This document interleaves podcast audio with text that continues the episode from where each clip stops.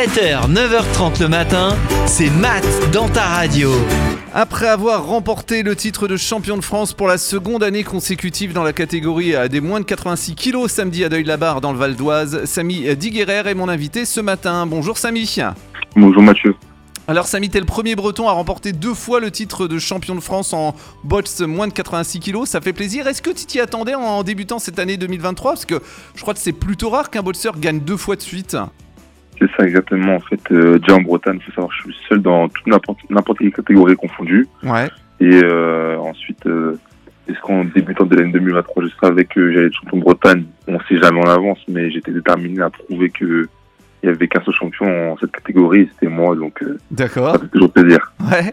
Alors comment s'est passé ton, ton parcours pour obtenir ton deuxième titre de champion de France, euh, cette deuxième ceinture? Il y a eu des combats plus compliqués que d'autres avant d'atteindre cette finale?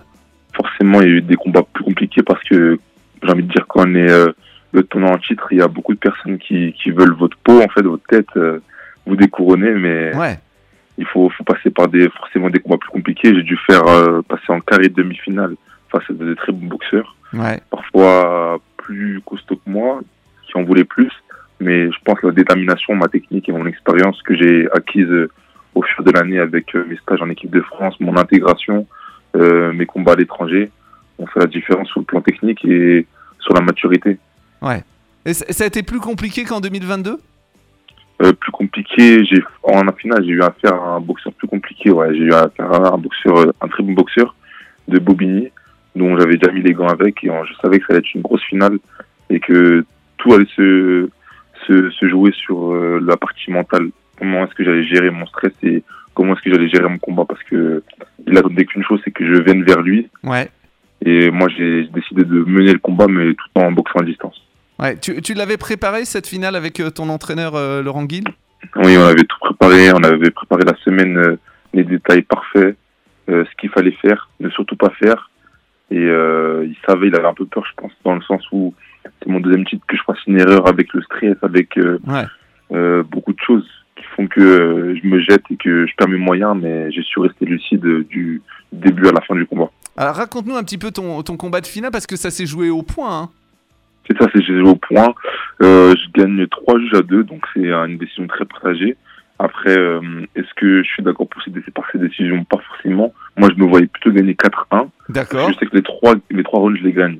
Je les gagne pas d'une longueur d'avance, mais sur le troisième, je marque euh, énormément de points qui fait que là, forcément, je sais que c'est moi le champion.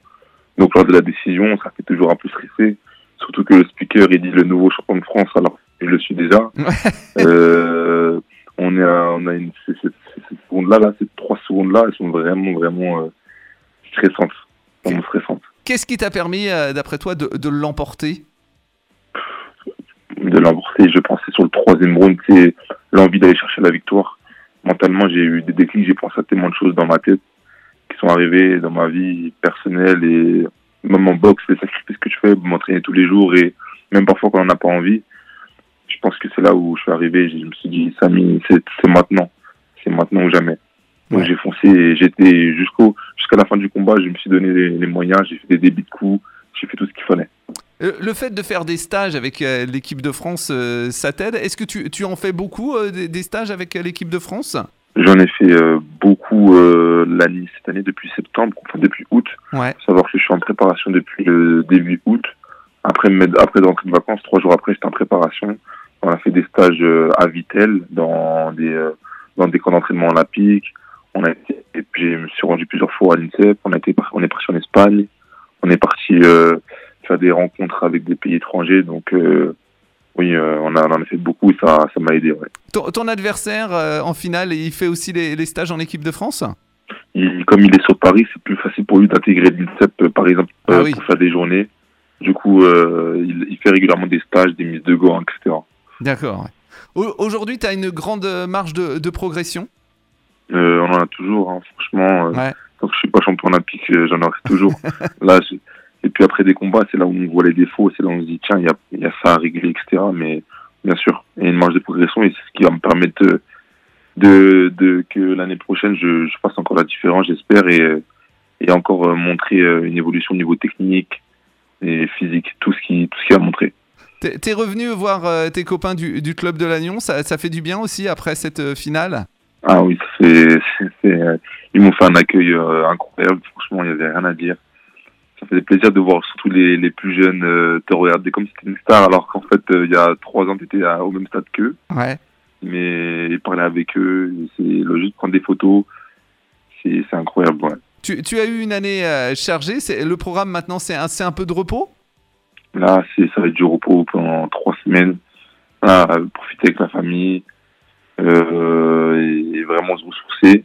Pouvoir manger aussi parce que j'étais en régime pendant très longtemps. Ouais. Mais euh, non, me faire plaisir. Donc t'as le droit un peu à des excès là. Ouais, là, j'ai le droit, j'ai le droit. C'est mérité, c'est mérité. Des futurs combats en 2024, des combats plutôt à l'étranger? Euh, oui, j'ai peut-être un tournoi en Espagne en février, début février, et euh, d'autres tournois qui devraient, euh, qui devaient être organisés aussi par l'équipe de France et par euh, les organisations internationales. Après, on, on reste, euh, on reste toujours prêt au cas où si euh, il y a des combats en France. On est là aussi pour tout prendre, hein, donc euh, j'attends juste. Mais aujourd'hui en France, ça va quand même être difficile de te battre avec ce deuxième titre. C'est vrai que bah, lors des organisations, ça va être compliqué, mais on a la chance toujours d'avoir des tournois qui font que bah, forcément tu t'inscris et que tu tombes contre le champion de France ou contre le champion régional, tu es obligé de, de combattre. Donc euh, on va plutôt miser, je pense, sur les tournois. Ouais. Alors, euh, tu parlais tout à l'heure de, de Jeux Olympiques. Ton objectif, justement, c'est d'être euh, champion olympique. Alors, pas pour ceux de 2024, mais plutôt ceux de 2028 à Los Angeles. C'est ça exactement. C'est bah, le rêve de tout sportif de haut niveau de pouvoir décrocher une médaille et, et déjà d'y arriver jusqu'au jusqu'au jeu, c'est euh, ce serait incroyable. C'était trop juste pour toi, pour, pour Paris? C'était trop juste dans le sort- dans le temps et aussi je pense dans le fait que j'ai intégré l'équipe de France un peu tard Ouais. et qu'il y avait déjà une personne dans la catégorie au-dessus. Ouais. D'accord. Et donc, c'est- ce serait compliqué de le, le déloger? C'est compliqué parce que c'est le favori et qu'il est il est membre de depuis longtemps et Ouais. et puis moi ce serait compliqué aussi pour moi de m'installer dans une nouvelle catégorie. Ça veut dire que j'aurai une préparation physique différente, Ouais. euh, des aménagements euh, physiques vraiment qui vont qui vont changer par rapport à ma catégorie actuelle. Même si c'est que 5 kilos, 5 kilos sur un corps, ça ça énorme, change ouais. énormément. Ouais. Et oui, parce Voilà. qu'on rappelle que la catégorie moins de 86 kg n'est pas aux Jeux Olympiques. hein.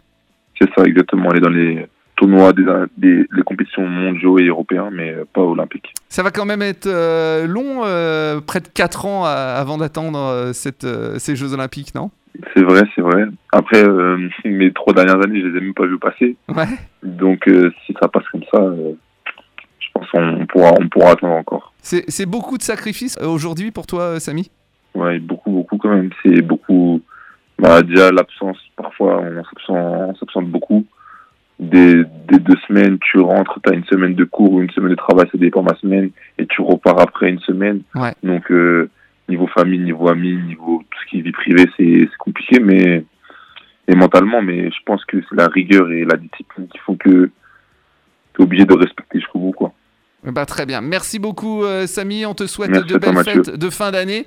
Un profite Également. bien avec tes proches. Et puis, euh, c'est Merci. reparti pour une année euh, 2024 euh, en folie. On espère, on va tout faire pour. Merci, Samy. À Merci bientôt. beaucoup.